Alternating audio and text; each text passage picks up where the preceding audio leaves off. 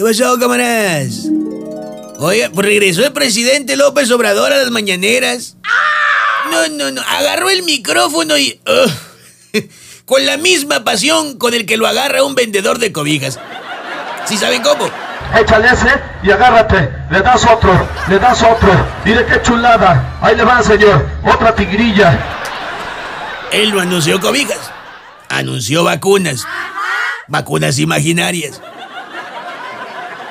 Aunque le preguntaban, ¿eh? Oiga, presidente, ¿para cuándo las vacunas, pues? No, no, eh, eh, espérate con lo de la vacuna. Hacia allá voy. Todavía no te he contado cómo fue que derroté al coronavirus.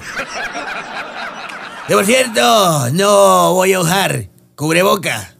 Porque como todo México se trata de mí, pues ni modo que se trate del cubreboca y no de mí.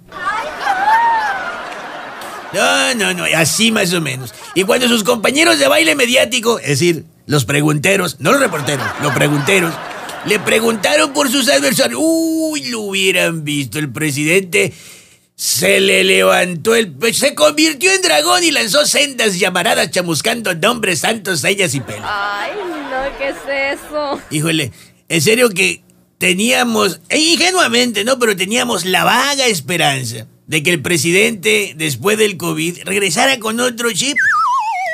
Y sí lo hizo. Llegó con el chip AMLO 2.0 recargado, o sea, recargándoselo. Diosito.